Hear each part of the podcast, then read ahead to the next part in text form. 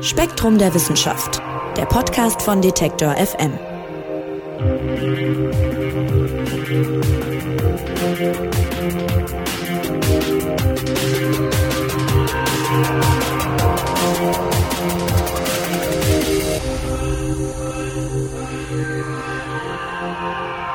Hallo und herzlich willkommen zu einer neuen Ausgabe des Spektrum Podcasts von Detektor FM. Wir schauen uns heute wieder drei besonders spannende Themen aus dem aktuellen Spektrum Magazin an. Das gibt's ab jetzt überall zu kaufen, wo es Zeitschriften gibt und natürlich auch online auf spektrum.de. Auch für diese Ausgabe gilt wieder, wir haben uns wegen der Corona-Pandemie nur virtuell zum Gespräch getroffen. Soll heißen, dieser Podcast wurde aus dem jeweiligen Homeoffice aufgezeichnet. Sollte dadurch an der ein oder anderen Stelle mal die Tonqualität nicht so sein wie gewohnt, bitten wir Sie, das zu verzeihen. Gut, kommen wir also zu den Themen der heutigen Ausgabe. Große Wald- und Buschbrände zum Beispiel, wie zuletzt in Australien, die verwüsten ja ganze Landstriche. Wir werden heute aber auch erfahren, wie sie unserer Luft schaden. Außerdem geht es um die Suche nach neuen Medikamenten. Pharmakonzerne setzen dabei nämlich immer häufiger auf künstliche Intelligenz. Wie genau, auch das werden wir in dieser Ausgabe hören.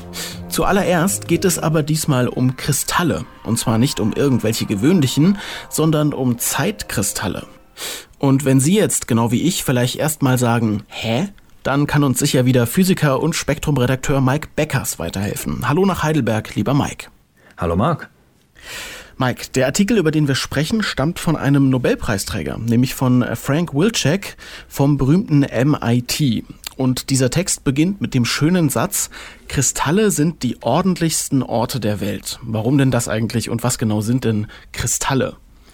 Ja, Kristalle kennen wir aus dem Alltag als Edelsteine und irgendwie funkelnde, regelmäßige Gebilde, aber die sind auch aus mikroskopischer Sicht enorm ordentlich. Das heißt, du hast da drin Atome oder Moleküle, die sehr, sehr regelmäßig angeordnet sind. Und zwar über ganz große Distanzen. Also Kristalle sind ja äh, wirklich große Objekte, die du in der Hand halten kannst, aber trotzdem bis, herunter, bis herunter auf molekulare, atomare Ebene sind die äh, Bestandteile in ganz, ganz regelmäßigen Abständen angeordnet. Im Vorfeld hast du mir geschrieben, was einen Kristall ausmacht, das hat viel mit Symmetrie und deren Bruch zu tun, sagst du. Das ist so ein bisschen das, was du gerade angesprochen hast, ja? Ja, also Symmetrie ist in der Physik ein wahnsinnig wichtiger Begriff.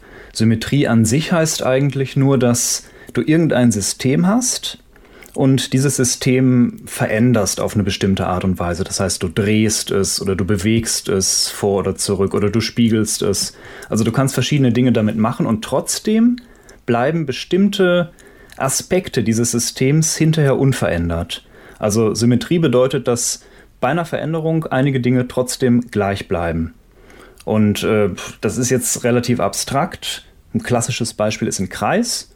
Du ähm, drehst einen Kreis um irgendeinen beliebigen Winkel und der sieht hinterher immer gleich aus.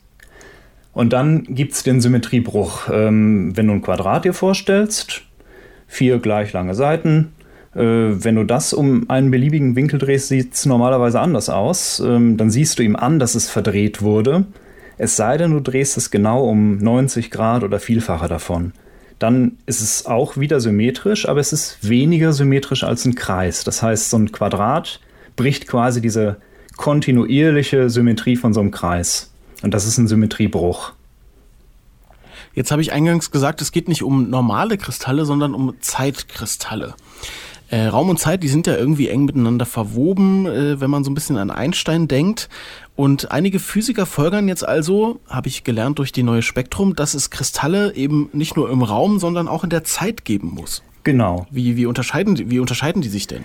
Ähm, das ist ein bisschen knifflig. Also äh, Raumkristalle sind gut bekannt und seit vielen, vielen Jahrzehnten gut untersucht. Und der Frank Wilczek, der ist ja nicht nur Nobelpreisträger, sondern immer noch Professor und unterrichtet fleißig an seiner Uni und wollte das alles mal für so, normalen, äh, so eine normale Vorlesung aufbereiten, diese ganzen Symmetrieeigenschaften. Und dabei hat er sich überlegt, ja, was passiert eigentlich, wenn man nicht die dreidimensionale Zeit, äh, wenn man nicht den dreidimensionalen Raum nimmt, sondern die vierdimensionale Raumzeit. Gibt es da auch sowas wie Symmetrien und Symmetriebrüche, über die er referieren kann. Und dann hat er sich das genauer angeschaut und ist tatsächlich dazu gekommen, dass es so eine Art Zeitkristall geben müsste. Das heißt, du hast nicht wie in einem äh, räumlichen Kristall Atome, die sich regelmäßig in bestimmten Abständen unter räumlicher Translation, also räumlicher Bewegung wiederholen, sondern du hast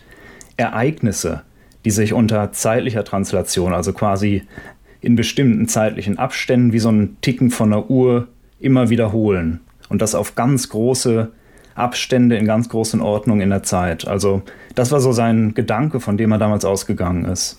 Also ein Zeitkristall ist jetzt nichts zum Anfassen. Nee, nee. Also ein Zeitkristall ist eine sehr, ja, erstmal theoretische, völlig hypothetische Überlegung gewesen, wo er sich so als Gedankenspiel mal mit beschäftigt hat. Hm, und was macht diese Zeitkristalle denn jetzt so besonders? Ja, die Sache bei Zeitkristallen ist, es war überhaupt ziemlich spekulativ, dass es die Dinger gibt, weil ähm, du hast unter, unter Zeittranslationen hast du andere Symmetrien in der Physik. Das ist ein relativ fundamentales Problem, weswegen es gar nicht so offensichtlich ist, dass beispielsweise so eine Zeittranslationssymmetrie gebrochen werden kann, weil ähm, du hast, das ist dann wieder eine, eine sehr theoretische Herangehensweise, aber du hast in der Physik Erhaltungsgesetze, die immer mit Symmetrien verbunden sind. Also die ähm, Zeittranslation ist mit der Energieerhaltung verbunden. Und äh, wenn du die Zeitsymmetrie brichst, dann ist die Energieerhaltung plötzlich gar kein Kriterium mehr, an dem du dich orientieren kannst. Und das ist ein Problem, weil normalerweise ist die Argumentation, warum bildet sich so ein Kristall überhaupt, so ein räumlicher. Du hast Atome, die sich so anordnen, wie sie sich in einem Kristall anordnen, nämlich regelmäßig, weil die da ihren energetisch niedrigsten Zustand einnehmen. Aber wenn du mit der Energie überhaupt nicht mehr argumentieren kannst, dann äh, gibt es irgendwie gar keinen richtigen Ansatzpunkt mehr von einem Zeitkristall zu reden oder das macht alles irgendwie gar keinen Sinn. Und deswegen hat man sich wahrscheinlich vorher nicht so richtig damit beschäftigt. Mhm, ich versuche noch ein bisschen klarzukriegen, was so ein Zeitkristall ist. Vielleicht müssen wir mal mit einem Beispiel arbeiten. Also du sagst, es geht äh, darum, dass sich in einer regelmäßigen Anordnung Dinge wiederholen, also so eine Art zeitliche Symmetrie da besteht. Ähm, trotzdem steht im Text zum Beispiel, dass es nicht äh, ist, wie sich die Erde äh, um die Sonne dreht, was ja aber eigentlich auch sich regelmäßig wiederholt. Aber das ist kein Zeitkristall. Nee, genau. Man könnte, man könnte es natürlich denken, das ist irgendwie eine, eine triviale Annahme. Also warum, warum äh, ist jetzt die Erde, die sich um die Sonne dreht, kein Zeitkristall? Warum ist das Ticken an der Uhr kein Zeitkristall? Das wiederholt sich ja alles regelmäßig. Das ist, das wäre alles irgendwie sinnlos, sowas anzunehmen. Ähm, die eigentliche Geschichte an so einem Zeitkristall ist, dass die Ereignisse, die sich regelmäßig in der Zeit wiederholen, ähm, das in einem System tun, das äh, in einem ja, thermodynamisch ja, äh, in einem Grundzustand gewissermaßen ist. Also die Erde, die um die Sonne kreist, die hat ja ständig Bewegungsenergie und Drehimpuls und das ist ein äh, System aus zwei Teilchen ohne jetzt große langreichweitige Ordnung und wo sich ständig irgendwelche Größen ändern. Also das ist weit entfernt von seinem thermodynamischen Grundzustand. Und die Idee ist jetzt, dass analog zu so einem Raumkristall, ein Zeitkristall, auch äh, quasi, wenn du ihn extrem tief herunterkühlst, immer noch diese Ordnung hat, weil er eben in seinem energetisch niedrigstmöglichen Zustand ist. Diese Zeitkristalle, der Name stammt übrigens äh, von der Frau von Wilczek, weil äh, sie fand, dass der Begriff, den er wählen wollte, ich habe ihn gerade nicht mehr im Kopf, äh, viel zu kompliziert war. Auch eine ganz, ganz spannende Geschichte. Ähm, du hast es ja schon angeschnitten, man ist lange davon ausgegangen, dass es sowas eigentlich gar nicht äh, geben kann. Wie wurde denn dann äh, belegt oder wie wurden diese Zweifler widerlegt? Ja, also zuerst mal wurde Wilczek selbst widerlegt. Er hat ja 2012 dieses Paper veröffentlicht, in dem er über Zeitkristalle spekuliert hat. Und dann kam 2015 jemand, der das mal ausgerechnet hat und sich auch die Beispiele vorgenommen hat, die Wilczek in seinem Paper sich so überlegt hat für Zeitkristalle. Und der hat erstmal gesagt, nee, nee, das, das funktioniert nicht. Also das war erstmal drei Jahre später eine ziemlich niederschmetternde Widerlegung, weil er eben genau gezeigt hat, ein System, was im thermodynamischen Gleichgewicht ist, kann niemals von sich aus in so einen zeitkristallartigen Zustand übergehen. Und äh, das schließt auch eben diese ganzen Dinge wie Erde um die Sonne oder andere Systeme ein, wo man zwar irgendwie eine gebrochene Zeitsymmetrie hat, aber das trotzdem alles irgendwie in einem Zustand ist, der weit entfernt von seinem Grundzustand ist. Aber dann haben äh, zwei Jahre später wiederum andere Theoretiker und dann auch äh, experimentelle Physiker gezeigt, das geht. Und zwar darf man nicht äh, so eine kontinuierliche Zeitsymmetrie annehmen. Das heißt, ähm, du hast ja wie bei der Erde um die Sonne quasi wie bei so einem, ich hatte das Beispiel von einem Kreis genannt, beliebig viele Punkte, an denen du rotieren kannst und kontrollieren kannst, ob das symmetrisch ist, sondern du hast ein System, in dem du immer mal wieder beispielsweise einen Laserpuls oder einen Mikrowellenpuls reinschießt und dadurch gibst du dem System einen gewissen Takt vor. Das heißt, durch diese Pulse, die du ins System reinschießt, brichst du die kontinuierliche Zeittranslationssymmetrie, schwieriges Wort, und ähm, hast dadurch nur noch eine diskrete Zeitsymmetrie in dem System. Und dann kommt der Zeitkristall, der bricht dann nämlich wiederum selbst diese diskrete Zeitsymmetrie nochmal, indem er eine ganz andere Periode ausbildet, die quasi mit dieser äußeren Anregung zusammenhängt. Wo kommen solche Zeitkristalle jetzt genau vor? Das ist bisher alles sehr mh, hm, theoretisch. Also man muss schon sehr äh, künstliche Quantensysteme konstruieren. Das funktioniert bisher auch mit wenigen interessanten Ausnahmen nur in Quantensystemen, weil du in Quantensystemen gibt es gewisse Vielteilcheneffekte, die so ein äh, System ja in einem, in einem ständig wechselnden Zustand halten können, ohne dass die Teilchen untereinander Energie austauschen. Und äh, deswegen gibt es solche Zeitkristalle beispielsweise in Kristallen, also in, in bekannten Kristallen wie Diamanten. Da kann man dann die äh, bestimmte Defektstellen in dem Diamant anregen, äh, die dann regelmäßig solche zeitlich symmetrischen Schwingungen aufbauen oder ähm, Ketten von Ionen, die du regelmäßig anregst. Und auch da kann man dann solche äh, Hin- und Her-Klapp-Effekte, die eine gewisse zeitliche Periodizität haben, äh, erzeugen. Okay, aber wofür das Ganze? Ja, äh, das ist wie bei äh, Physikern und vor allem theoretischen Physikern üblich, erstmal vor allem eine Spielerei. Also eine Gedankenspielerei, mit der du guckst, wie weit kann man Symmetriebrüche, die ja an sich schon ein sehr abstraktes Konzept sind, eigentlich treiben. Aber äh, das kann auch durchaus praktische Anwendungen haben oder man hat zumindest so, so ein paar Ideen. Äh, du hast in einer heute extrem genauen Atomuhr ja beispielsweise auch schwingende Atome, die äh, in regelmäßigen Abständen deiner Atomuhr sagen, äh, ja, quasi wie spät es ist. Und so ein Zeitkristall, das ist ähm, ähnlich wie bei einem normalen räumlichen Kristall, ist sehr stabil gegenüber Störungen. Also wenn du einen Eiswürfel äh, ins Wasser schmeißt, dann löst er sich nicht sofort auf, sondern ist äh, diese Kristallstruktur von den geordneten Wassermolekülen ist erstmal relativ stabil und du brauchst relativ viel Energie, die du reinpumpen musst, um es kaputt zu machen. Mhm. Und so ein Zeitkristall, diese Stabilität bedeutet, dass dieses Ticken, dieses Zeitkristall eigene Ticken äh, von einer Frequenz, die unabhängig äh, von äußeren Umständen ist, dass die auch relativ stabil ist.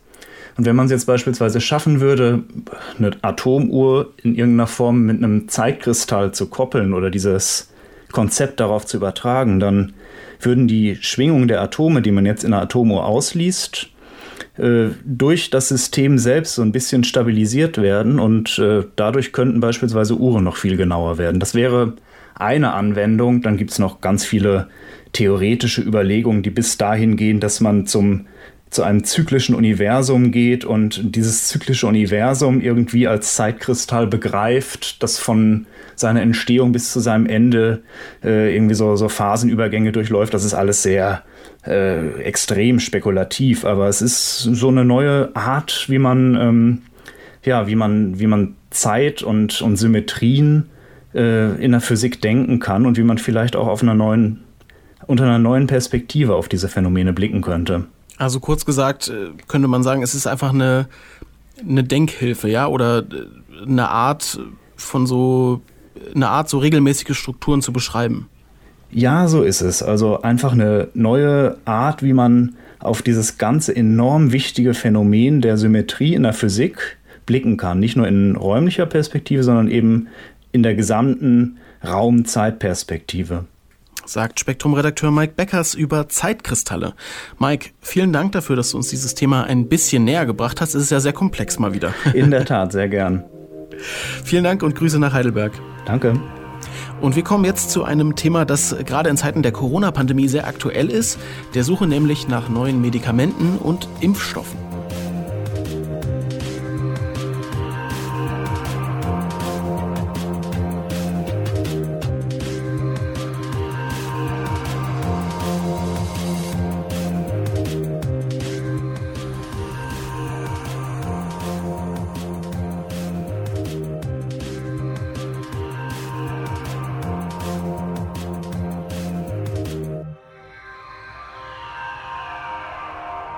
Wir kriegen es gerade bei der Suche nach einem Corona-Impfstoff und Medikamenten gegen Covid-19 ja live mit. Sowas dauert und zwar mitunter ziemlich lange. Bis zu sieben Jahre können vergehen, bis überhaupt Tests an Menschen durchgeführt werden. Und die Pharmaindustrie steckt seit ein paar Jahren in einer schwierigen Situation. Die muss nämlich immer mehr Geld investieren, um neue Wirkstoffe zu entwickeln und die sind dann gleichzeitig auch gar nicht mehr so gut. Forscherinnen und Forscher suchen deshalb nach neuen und vor allem effektiveren Wegen, um Medikamente zu entwickeln. Und dabei könnte die künstliche Intelligenz weiterhelfen. Wie, das erklärt uns jetzt Spektrum-Redakteurin Manon Bischoff. Hallo Manon. Hallo. Ja, die Pharmaindustrie macht doch, so hört man immer, eigentlich große Gewinne. Inwiefern kann man denn trotzdem sagen, dass sie in einer Art Krise steckt? Ja, wie du schon gesagt hast, ist es so, dass ähm, die Medikamentenentwicklung immer teurer und zeitaufwendiger wird. Ähm, bis zur Zulassung dauert es mittlerweile im Durchschnitt zwölf Jahre für einen neuen Wirkstoff. Und die Kosten belaufen sich auf ungefähr 2,3 Milliarden Euro pro neuen Wirkstoff. Und ähm, der Markt ist auch schon ziemlich abgegrast. Das heißt, die einfach zu behandelnden Krankheiten, die auch viele Menschen quälen, ähm, da gibt es schon sehr viele Wirkstoffe, die wurden schon gefunden. Was jetzt übrig bleibt, sind entweder sehr, sehr schwer äh, zu behandelnde Krankheiten oder eben Erkrankungen, die nur ganz wenige Menschen haben, sodass ähm, auch der Profit von einem neuen Wir Wirkstoff da nicht so hoch ist. Hm, ich kann mir auch vorstellen, viele Medikamente werden ja bis zu einem gewissen Punkt entwickelt und dann kommt irgendwann der Test, in dem sie dann aber durchfallen und da ist sozusagen das ganze investierte Geld ja futsch erstmal wahrscheinlich. Genau, tatsächlich fallen nämlich auch äh, 90 Prozent der Medikamente in den letzten klinischen Phasen durch, die an Menschen durchgeführt werden. Und ähm, ja, da sind schon sieben Jahre Entwicklung oder so, also Gelder reingeflossen. Und äh, ja, die sind dann weg. die sind dann weg. Wie kann man denn ganz allgemein gesagt jetzt erstmal damit künstlicher Intelligenz vielleicht helfen? Also welchen Vorteil hat sie da gegenüber, naja, ich sag mal, dem normalen menschlichen Forscher? Ein menschlicher Forscher hat ja schon, ähm, also er hat ein bestimmtes Wissen, was natürlich gut ist, aber dadurch ist er auch ein bisschen darin gefangen. Also er hat eine feste Denkweise, wie vielleicht was funktionieren könnte oder ähm, beruft sich immer auf bekannte Wirkstoffe, aber so komplett neue Ideen oder neue Muster, das fällt oft schwer. Und das ist eine Sache, die künstliche Intelligenz machen kann, indem man ihr sehr, sehr viele Daten gibt, die nicht unbedingt nur ähm, von zu einer Richtung Wirkstoff führen könnte, sondern auch andere. Dadurch kann die Verbindungen finden, die vielleicht ganz unerhofft waren und äh, die sich für eine Krankheit eignen, woran man gar nicht gedacht hätte. Also du meinst so, äh, Menschen gehen im Kopf immer schon, schon gegangene Wege, schon breitgetretene Wege und die künstliche Intelligenz ist da sozusagen ganz unemotional und probiert alles aus? Genau, also da gab es jetzt nämlich auch Ergebnisse ähm, bei der Antibiotikaforschung. Und zwar ähm, hat man auch einer ähm, künstlichen Intelligenz ganz viele verschiedene chemische Verbindungen vorgesetzt. Und äh, die hat ein Molekül äh, identifiziert, was super, also offenbar ist noch nicht ganz durch alle Tests durch, aber ähm, auch gegen multiresistente Keime funktioniert und ein gutes Antibiotikum wäre, aber von der Struktur her ganz anders ist als normale Antibiotika, also oder die, die wir bis jetzt kennen. Und das äh, ist ein Wirkstoff, auf den Forscher so schnell nicht gekommen wären. Und aber die Maschine, dadurch, dass sie halt eben keine ja, einfach alles nüchtern betrachtet, hat sie das gefunden. Mhm, kommen wir mal dazu, wie diese künstliche Intelligenz funktioniert. Also im Text habe ich gelernt, dass Forscher vor allem zwei Formen da nutzen, Deep Learning und maschinelles Lernen. Vielleicht kannst du mal kurz erklären, was das jeweils ist. Ja, also die Begriffsbildung ist ja eh nie so ganz, äh, also oft sagt man maschinelles Lernen zu allem oder Deep Learning zu sehr viel. Im Prinzip gibt es zwei verschiedene Ansätze und zwar bei dem einen übergibt man äh, dem Programm beschriftete Daten. Das heißt, äh, man äh, gibt ihm äh, Daten vor, äh, Moleküle als Beispiel und äh, dazu die Wirkungsweise der Moleküle. Und anhand dessen lernt das Programm dann, wie diese Moleküle wirken. Man kann aber auch äh, einfach komplett unmarkierte Bilder übergeben, also einfach nur Moleküle. Und äh, die Software sucht selbst nach irgendwelchen Mustern darin von alleine. Und ähm, bei dem zweiten Ansatz braucht man auf jeden Fall viel, viel mehr Daten, bevor ähm, was Sinnvolles dabei rausgesucht wird, während man bei beschrifteten Datensätzen äh, wesentlich weniger braucht. Also das sind dann so, da lagen oft so Zehntausende äh, bis Anfang Hunderttausende und ähm, bei, bei den unmarkierten Bildern braucht man so um die Hunderttausend bis Millionen. Das ist schon ein bisschen Daten. paradox, dass diese, diese künstliche Intelligenz ja eigentlich doch auch wieder nur von normalen Menschen gefüttert wird, aber dann trotzdem so viel mehr dabei rauskommen kann. Genau, weil eben die, die Menge macht's. Also ähm, sie ist unbefangen, man, man gibt ihr jetzt nicht genau vor, äh, also man schreibt jetzt nicht ein Programm und sagt, äh, tue genau das, sondern äh, man lässt sie selbst nach Mustern suchen, die man selbst vielleicht noch nicht erkannt hatte. Und ähm, kein Mensch kann sich Millionen verschiedene Moleküle anschauen. Und das kann halt eben die Maschine doch.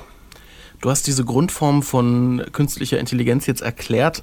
Auf welche Bereiche in der Medikamentenherstellung oder Forschung lassen sich die Verfahren denn anwenden?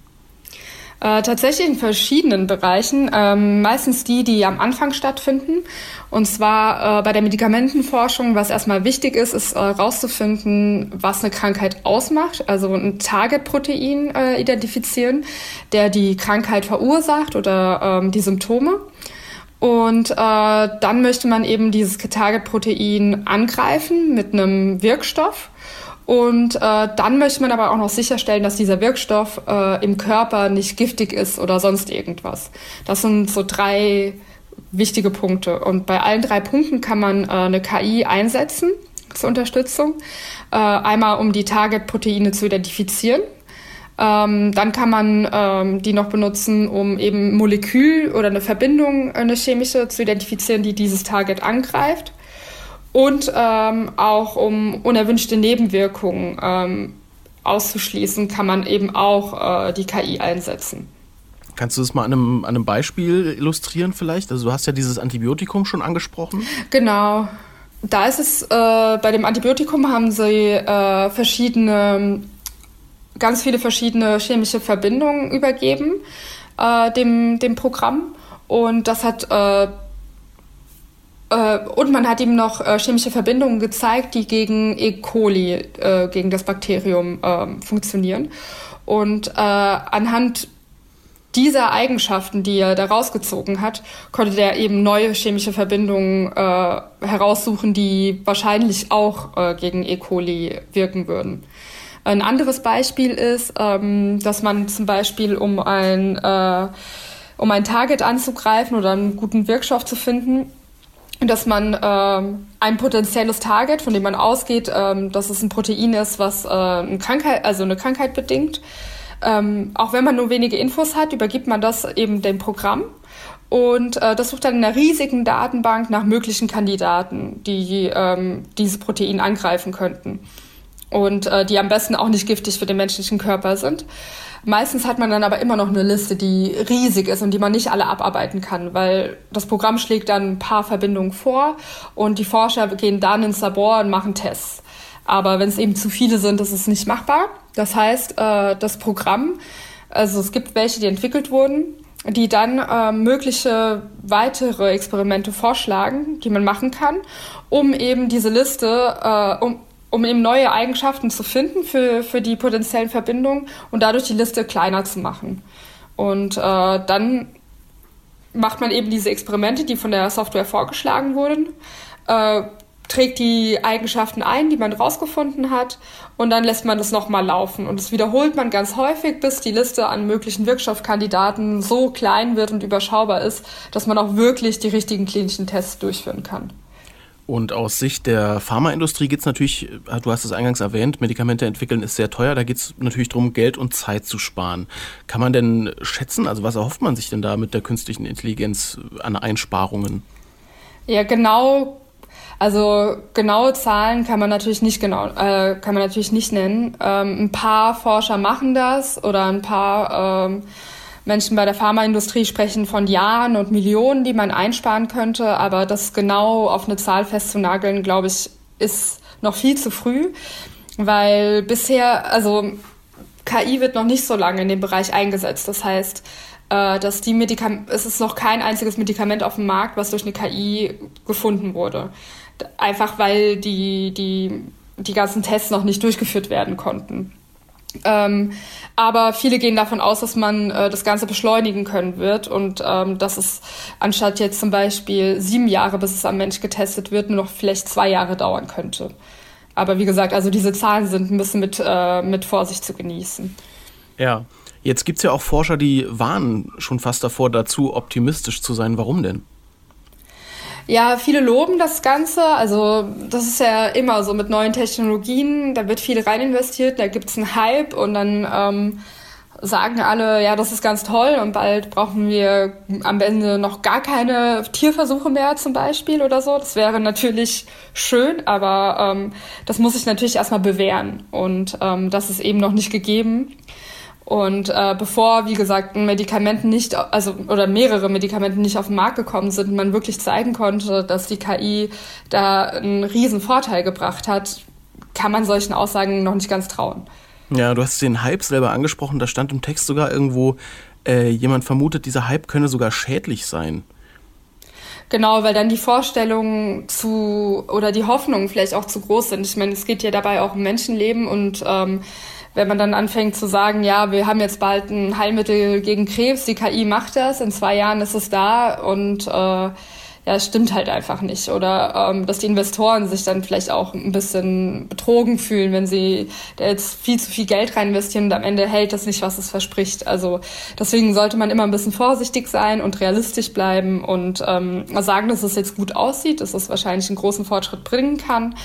Aber ähm, ja, dass man jetzt nicht sagen kann, dass es äh, mit unrealistischen Erwartungen jetzt aufkommen und äh, konkrete Zahlen nennen, dass das einfach jetzt noch zu früh ist. Noch zu früh, sagst du. Hm. Ähm, es gibt aber ja schon ein erfolgreiches Krebsmedikament, habe ich gelesen, oder? Also wie ist denn, vielleicht kannst du das nochmal zum Abschluss so ein bisschen beschreiben, der Status quo gerade? Wo befinden wir uns auf dieser Entwicklung und wie wird sich das in den nächsten Jahren dann äh, wie wird das weitergehen? Ähm, ja, also es gibt ein, das ist eine der vielversprechendsten Funde bisher. Äh, es ist ein Krebsmedikament, das äh, Bauchspeicheldrüsenkrebs äh, lindern soll. Und äh, da geht jetzt gerade eine Phase 2 Studie am Menschen zu Ende. Das heißt, es fehlt jetzt noch eine Phase 3 Studie. Und äh, dann könnte es tatsächlich auf den Markt kommen. Und manche schätzen, dass es ähm, Ende 2020, wobei das war jetzt vor Corona, ist natürlich die Frage, wie das ja. ver verzögert wird, ja. Aber äh, da liefen die Tests sehr gut und ähm, da setzen auch jetzt viele ihre Hoffnungen rein. Ähm, ich denke, dass jetzt in den nächsten zwei bis drei bis fünf Jahren, je nachdem, dass jetzt immer mehr äh, Medikamente auf den Markt kommen werden, die vielleicht von der KI gefunden wurden. Und dass man jetzt dann auch sehen kann, äh, was es genau bringt, die neue Technologie. Und ähm, ja, dass es vielleicht dazu führen wird, dass man eben nicht mehr so lange braucht, bis ein Medikament auf den Markt kommt und dass man auch ein bisschen Geld einsparen kann und vielleicht auch ein paar äh, Krankheiten, die eben nicht so geläufig sind oder die, nicht so viele Menschen betreffen, halt trotzdem da rein da geforscht wird und äh, nach neuen Wirkstoffen gesucht wird. Das wäre natürlich super.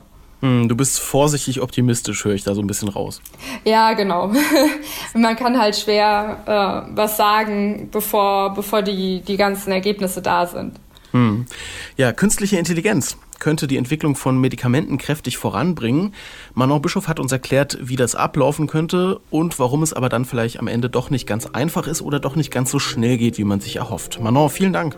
Danke auch. Ja, und wir begeben uns gleich in ein Forschungsflugzeug, zumindest in Gedanken, und fliegen da durch dicke Rauchwolken, um herauszufinden, wie Waldbrände der Luft auf der Erde schaden.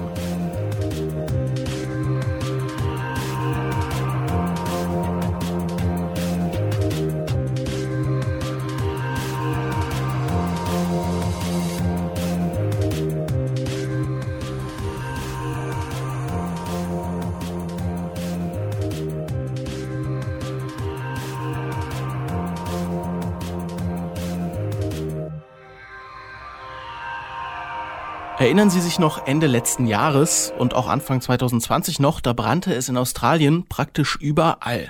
Die Bilder von brennenden Landstrichen und Menschen und Tieren auf der Flucht, die haben Sie sicher auch noch vor Augen. Und solche Brände hinterlassen ja nun eine Spur der Verwüstung auf dem Boden. Klar, das ist gut sichtbar.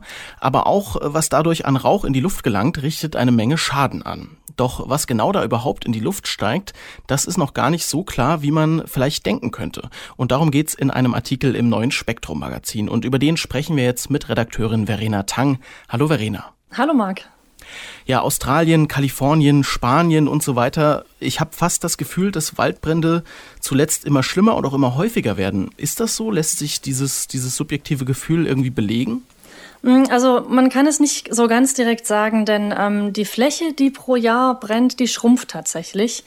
Ähm, es ist aber durchaus so, dass Waldbrände intensiver werden. Also, dass da, wo es brennt, dass es dort eben stärker brennt. Also, wie du gerade schon gesagt hast, Australien, es waren völlig beispiellose Brände. Und es brennt auch jetzt in Gegenden, in denen es früher eben nicht gebrannt hat. Der Artikel, der beginnt in einem Flugzeug über dem US-Bundesstaat Montana. Ja. Und äh, unten auf der Erde brennt es und das Flugzeug fliegt praktisch quer durch diese Rauchschwade, die da aufsteigt. Und da drin sitzen Wissenschaftler und Wissenschaftlerinnen und äh, vielleicht kannst du uns mal erklären, was die versuchen herauszufinden. Genau, die, die fliegen tatsächlich ähm, in einem Forschungsflugzeug, das eben mit ganz vielen verschiedenen Instrumenten ausgestattet ist, von Rauchwolke zu Rauchwolke und untersuchen, ähm, was in diesem Rauch denn überhaupt drin ist. Also die ähm, untersuchen da eben, was für verschiedene Substanzen sich in diesem Rauch befindet und auch, ähm, wie die sich verändern, wenn der Rauch weiterzieht. Und die wollen eben herausfinden, genau was, was ist in dem Rauch von so Waldbränden, was unterscheidet die Waldbrände voneinander, beziehungsweise was unterscheidet den Rauch voneinander. Gibt es da vielleicht unterschiedliche Substanzen, die sich bilden, je nachdem, was brennt oder wie es brennt? Gibt es vielleicht unterschiedliche Mechanismen, wie sich verschiedene Chemikalien in diesem Rauch bilden, weil das ist alles noch gar nicht so gut bekannt. Hm, das heißt, die fangen praktisch äh, Teile des Rauchs da oben in der Luft ab und äh, leiten das dann in ihre Messinstrumente. Genau, also sie untersuchen da oben, ähm, also sie haben da verschiedene Geräte eben installiert am Flugzeug und im Flugzeug und können dort praktisch direkt vor Ort messen, ähm, zum Beispiel das auch verschiedene Schadstoffe untersuchen oder so in der Art. Und was wollen Sie mit diesem Wissen dann anstellen? Genau, Sie wollen dann äh, zum einen mal wissen, ähm, natürlich, was, was ist da drin, das ist natürlich äh, spannend und zum anderen ist es natürlich äh, interessant, wenn du weißt, okay, ähm, hier ist jetzt ein, ein, riesiger Brand und die Rauchwolke zieht äh, in die und die Richtung und ähm, da sind zum Beispiel ganz viele Stickoxide drin oder wie auch immer. Und ähm, dann kannst du zum Beispiel sagen, okay, also vielleicht in der und der Stadt ähm, jetzt erstmal keinen Sport im Freien oder so. Da könnte man zum Beispiel Warnungen aussprechen, ja. Jetzt denke ich mir, was in Rauch von Feuer drin ist, das müsste doch eigentlich klar sein. Es gibt so viele Brände. Das ist aber gar nicht so, oder? Also was weiß man denn, was da drin ist und was nicht? Ja, man weiß natürlich schon viel. Ich meine, äh, man weiß natürlich schon grob, was bei so einem Brand entsteht. Ja, da entstehen irgendwie flüchtige organische Verbindungen. Das sind aber halt ganz, ganz, ganz viele verschiedene, die dabei entstehen. Da entstehen ähm, NO und NO2, also Stickstoffmonoxid und Stickstoffdioxid. Da entstehen ähm, ganz viele kleine Feinstaubpartikelchen. Ähm, da entsteht auch, bildet sich auch Ozon eben durch weitere Reaktionen und alles mögliche. Also man hat schon so einen, natürlich einen groben Überblick. Was man aber eben nicht weiß, ist zum Beispiel, wie, ähm, welche organischen Verbindungen bilden sich bei welchem Feuer und warum. Und äh, wie verändern sich zum Beispiel diese Zusammensetzungen auch mit der Zeit? Also wenn so eine Rauchschwade weiterzieht, da verändert sich die Zusammensetzung und die wollen eben rausfinden, warum und welche Prozesse dahinter stecken, um dann eben auch einfach genauer sagen zu können, wenn, wenn jetzt hier was brennt, wie gefährlich ist es oder wie gefährlich kann das für die Menschen werden, die mit diesem Rauch in Verbindung kommen. Und im Artikel habe ich auch gelernt, dass manche Arten von Rauch offenbar auch viel gefährlicher sind als andere. Du hast das gerade schon so ein bisschen angeschnitten. Wovon hängt es denn ab, was für ein Rauch entsteht? Ja, das ist ganz interessant. Die Wissenschaftler haben natürlich erstmal ähm, unterschiedliche Materialien untersucht, zum Beispiel äh, verschiedene Büsche, verschiedene Bäume, verschiedene Holzarten und haben geschaut, was entstehen dabei für unterschiedliche Verbindungen und ist das jetzt vielleicht das Ausschlaggebende. Und interessanterweise haben sie aber gemerkt, es kommt gar nicht so sehr darauf an, ähm, was da jetzt für Pflanzen verbrennen, sondern es kommt hauptsächlich darauf an, mit welcher Temperatur sie verbrennen. Ähm, und über die Temperatur ähm, haben sie dann quasi 80 Prozent der sich bildenden flüchtigen organischen Verbindungen vorhersagen können. Das heißt, es kommt ganz stark darauf an, wie intensiv, also wie heiß so ein Feuer ist, um dann eben herauszufinden, was da ähm, entsteht. Und wie heiß das Feuer wird, hängt dann wahrscheinlich davon ab, einfach wie viel, wie viel Material da ist, das das verbrennen kann oder ob das Bäume sind oder Sträucher? Nee, das hängt eben nicht so sehr von der Pflanzenart ab, wie heiß so ein Feuer wird, sondern ähm, das ist diese Intensität des Feuers, also wie, wie, wie, wie stark brennt es. Ja? Also zum Beispiel bei diesen Feuern in Australien jetzt, ähm, von denen du anfangs ähm, ja auch erzählt hast, die, die waren sehr, sehr, sehr intensiv. Die waren so heiß, die konnte man zum Teil auch kaum noch bekämpfen. Ja? Ähm, es gibt aber auch Feuer, die sind zum Beispiel sehr, ich sag mal, naja, kühle sind sie jetzt nicht, aber halt nicht so heiß wie andere. Zum Beispiel Schwelbrände, die einfach so ähm, kurz über dem Boden so ein bisschen schwelen und ähm, ja, die sind dann eben nicht ganz so heiß und da entstehen eben andere ähm, Verbindungen. Kann man denn sagen, wie gefährlich solcher, solcher Rauch ist? Ich meine, in der unmittelbaren Umgebung, klar, hat man wahrscheinlich Atembeschwerden und so, aber das kann sich ja auch sehr weit streuen, nehme ich mal an, so einen Rauch.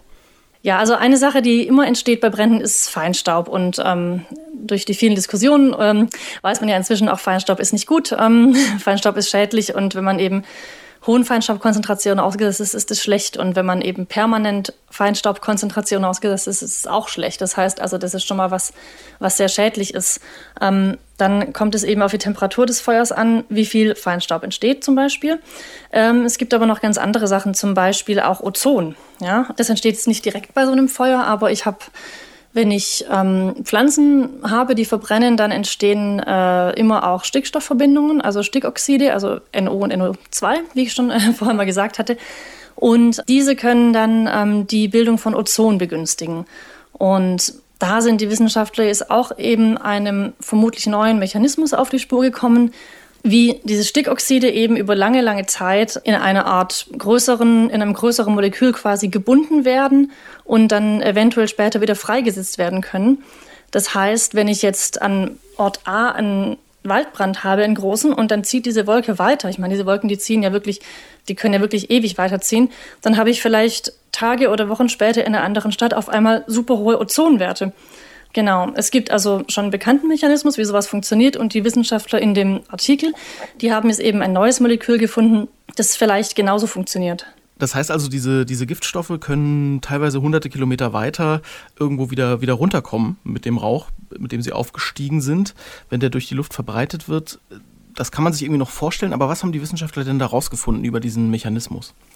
Ja, die Wissenschaftler haben eben herausgefunden, dass ähm, diese Stickoxide ähm, mit einem gewissen Molekül reagieren können. Das heißt Brenzkatechin. Das ist ein relativ kleines Molekül und das entsteht eben, wenn organisches Material, also zum Beispiel Pflanzen, wenn die verbrennen. Und ähm, die haben jetzt herausgefunden, dass die Stickoxide mit dem Brenzkatechin eine Verbindung eingehen können. Das ist eben dann ein nitriertes Brenzkatechin und dieses Molekül ist relativ stabil und das kann dann über weite Strecken transportiert werden. Und sie haben es eben postuliert, also bewiesen ist es noch nicht, aber es ist eben das, was sie annehmen, dass auf diese Weise Stickoxide dann eben ganz weit transportiert werden und an anderer Stelle, wenn die Wolke, die Rauchwolke dann eben wieder herunterkommt aus der kühleren oberen Schicht einfach weiter nach unten steigt, wo es ein bisschen wärmer ist, dass dieses Molekül dann wieder zerfällt und dann eben diese Stickoxide wieder freigesetzt werden. Man kennt diesen Mechanismus bereits von einem anderen Molekül und dass es eben auch mit Brenzkatechin funktioniert, was dann eben was Neues wäre. Das haben sie es eben herausgefunden. Und sie haben auch schon ähm, in diesen Wolken gemessen, dass eben diese nitriten Brenzkatechine gefunden wurden. Und jetzt müssen sie eben herausfinden, ob es tatsächlich so ist, also dass dieses Molekül die, die Stickoxide weit trägt und dann wieder freisetzt. Oder ob das vielleicht so ist, dass die dann für immer oder für eine lange Zeit darin gebunden sind und quasi weg vom Fenster sind. Das muss ich jetzt eben noch zeigen. Weg vom Fenster. Das heißt, äh, der Rauch von, von Wald und solchen Flächenbränden ist noch lange nicht fertig analysiert. Ähm, aber die Wissenschaftler sind dran. Jetzt ist meine Frage noch zum Abschluss vielleicht, was kann man denn mit diesen Forschungsergebnissen anfangen? Du hast vorhin schon angedeutet, man könnte zum Beispiel sagen, da gibt es eine hohe Belastung und deswegen lassen wir Sportunterricht im Freien ausfallen. Äh, aber diese Daten kann man ja sicherlich äh, auf vielfältige Weise benutzen. Ja, was Sie auch geschrieben haben oder was Sie auch hoffen, ist zum Beispiel, das ist vielleicht ein eher amerikanisches Thema, dass Sie ähm, entscheiden können, ob man zum Beispiel gezielt kleine Waldbrände legt, anstatt quasi zu warten, bis der Wald richtig abfackelt. Und ob das vielleicht in manchen Fällen dann sinnvoller ist, weil vielleicht weniger Schadstoffe in die Luft kommen, oder ob es eben schädlicher ist, weil schlechtere Stoffe in die Luft kommen. Ja, also ähm, dass man eben solche Entscheidungen fällen kann auf eben der Grundlage, was habe ich da jetzt tatsächlich zu erwarten, ähm, wenn der und der Bereich ähm, auf die und die Weise verbrennt. Das ist was, was dort ganz wichtig ist und was da ja auch schon ähm, seit Jahren ein großer Diskussionspunkt immer ist. Soll man solche Feuer legen, so kontrollierte oder nicht? Hm, aber dann nach dem Motto äh, Feuer mit Feuer bekämpfen. Genau, beziehungsweise Feuern eben nicht so stark unterdrücken, wie sie es eben in den letzten Jahren oder Jahrzehnten auch gemacht haben. Ja. In den USA hast du ja so, hast du viele Wälder, wo eben Feuer eigentlich, sage ich mal, dazugehört, ja, also wo es eigentlich regelmäßig brennt, was du aber heute unterdrückst, weil ja auch die Menschen immer näher an diesen Wäldern siedeln. Ja. Hm. Ja, man kann sich natürlich auch vorstellen, ähm, wenn man vorhersagen kann, okay, ich werde jetzt in den und den Städten in den kommenden Tagen voraussichtlich die und die Belastungen haben, dann könnte man zum Beispiel, können sich Krankenhäuser besser darauf einstellen, ich, dass sie zum Beispiel jetzt, ähm, viele Patienten haben, die unter gewissen Problemen leiden. Und für solche Sachen könnte man eben diese Daten auch nutzen. Waldbrände sorgen nicht nur am Boden für verheerende Schäden, sie schaden auch der Luft, die wir atmen. Das hat uns Verena Tang erklärt. Liebe Verena, vielen, vielen Dank. Gerne. Ja, und das war der Spektrum Podcast für diesen Monat. Das Magazin können Sie jetzt im Netz und im Zeitschriftenhandel kaufen oder natürlich ganz bequem per Abo nach Hause liefern lassen. Mein Name ist Marc Zimmer. Ich sage vielen Dank fürs Zuhören. Bleiben Sie gesund und machen Sie es gut. Spektrum der Wissenschaft, der Podcast von Detektor FM.